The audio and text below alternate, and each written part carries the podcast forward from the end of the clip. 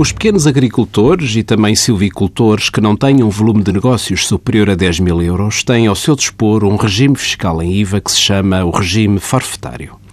Este regime, incluído no Orçamento do Estado para 2015, permite aos pequenos agricultores solicitar à autoridade tributária uma compensação de IVA relacionada com a sua atividade agrícola.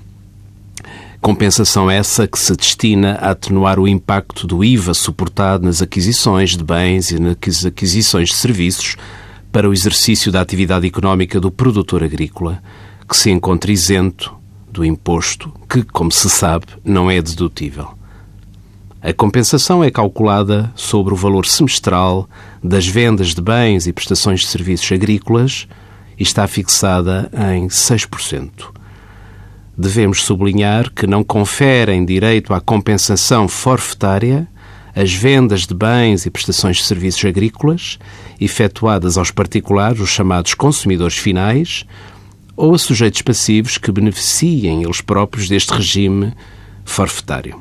Envie as suas dúvidas para conselhofiscal.tsf.occ.pt.